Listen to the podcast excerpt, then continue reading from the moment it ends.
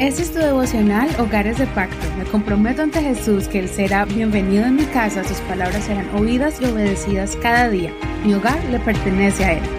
Bienvenidos a su devocional. Vamos a comenzar con el capítulo 19 y vamos a mirar el tema La importancia de los testigos. Vamos a sacar la reflexión bíblica de hoy del capítulo 19 desde el verso 14 al 15. Vamos a leer estos dos versos.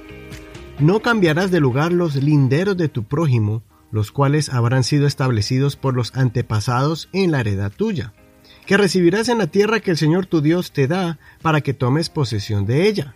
No prevalecerá un solo testigo contra alguna persona por cualquier maldad o pecado que haya cometido. Por el testimonio de dos o tres testigos se decidirá un asunto. Hasta que la lectura de hoy Recuerda que puedes escuchar este devocional y muchos más por medio de cualquier plataforma de audio como Google Podcast, Apple Podcast, Spotify y muchas más. Recuerda que estamos en Facebook como Hogares de Pacto Devocional. Ahí puedes encontrar también la información de cada devocional que hemos puesto aquí en esta plataforma. Continuemos entonces con el tema de hoy, la importancia de los testigos. Este capítulo encierra diferentes temas en cuanto a la justicia que se debería hacer con el prójimo cuando el pueblo de Israel entrara a la tierra prometida. Uno de esos temas que vemos aquí es cuando una persona acusa a otra de alguna falta o transgresión contra la ley. Dios manda a que, cuando exista alguna acusación contra alguien, no se tome la palabra de un solo testigo o un acusador, sino de dos o tres como mínimo. Esta regla la impone el Señor a su pueblo porque Dios sabe lo fácil que es que una persona acuse a otra falsamente en un arranque de ira, de envidia o de venganza.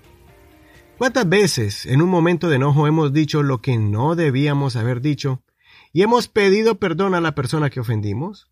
Imagínese lo peligroso que era acusar a una persona falsamente de transgresión o blasfemia, ya que le podía costar la vida porque bajo la ley de Moisés se castigaba con la muerte.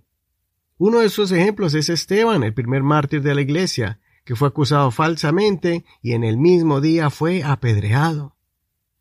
Aunque ya no estamos bajo el tiempo de la ley de Moisés, este principio de tener más de dos o tres testigos todavía aplica a todo creyente. El Señor Jesucristo nos enseña la forma en que debemos confrontar a alguien que esté haciendo algo erróneo en la iglesia. Leamos Mateo 18, verso 15 al 17. Por tanto, si tu hermano peca contra ti, ve, amonéstale a solas entre tú y él. Si él te escucha, has ganado a tu hermano. Pero si no escucha, toma aún contigo uno o dos, para que todo asunto conste según la boca de dos o tres testigos. Y si él no les hace caso a ellos, dilo a la iglesia. Y si no hace caso a la iglesia, tenlo por gentil y publicano. Si una persona está pecando y eres testigo de su mala acción, el Señor nos manda a que tú, primero, en privado, hables con esa persona que está dando mal testimonio o mal ejemplo. Si la persona no corrigió sus malos pasos después de hablar contigo, entonces tienes que llamar a por lo menos una o dos personas más para que sean testigos de que tú estás tratando de persuadir a esa persona a que se aparte de los malos caminos. Y también estos dos testigos pueden hacerlo, pueden tratar de persuadir al que está en caminos equivocados. Si la persona que está en pecado no quiere cambiar su forma de ser y de actuar después de que dos o tres personas intentaron persuadirlo a que se arrepienta para dejar el mal ejemplo en la congregación, entonces lo último que queda es hablar con toda la congregación y exponer a esta persona como un pecador que no quiere cambiar ya que la congregación también ha tratado de persuadirlo y él no quiere cambiar. Entonces, así la congregación va a tener cuidado con esa persona de sus malas acciones y cómo sus malas acciones les puede afectar a ellos y también para que estén conscientes de su mal testimonio y su rechazo a obedecer la palabra de Dios. Hay una gran posibilidad que la persona recapacite y reconozca su error y se arrepienta cuando vea que hay dos o tres personas que descubrieron sus acciones o conocen su mal andar y lo corrigen porque ellos desean que él vuelva al camino del bien.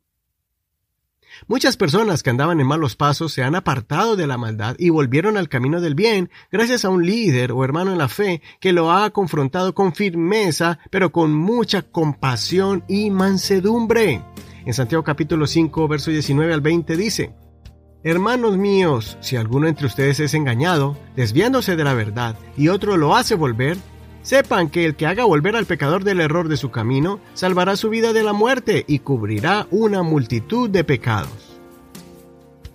Y para concluir, queremos aconsejarte dos cosas. Primero, no aceptes ninguna acusación contra alguien hasta que corrobores esa información con dos o tres testigos, especialmente si la acusación es contra algún hermano de larga trayectoria en la iglesia, como un líder que ha estado al servicio de la iglesia y se le llaman ancianos.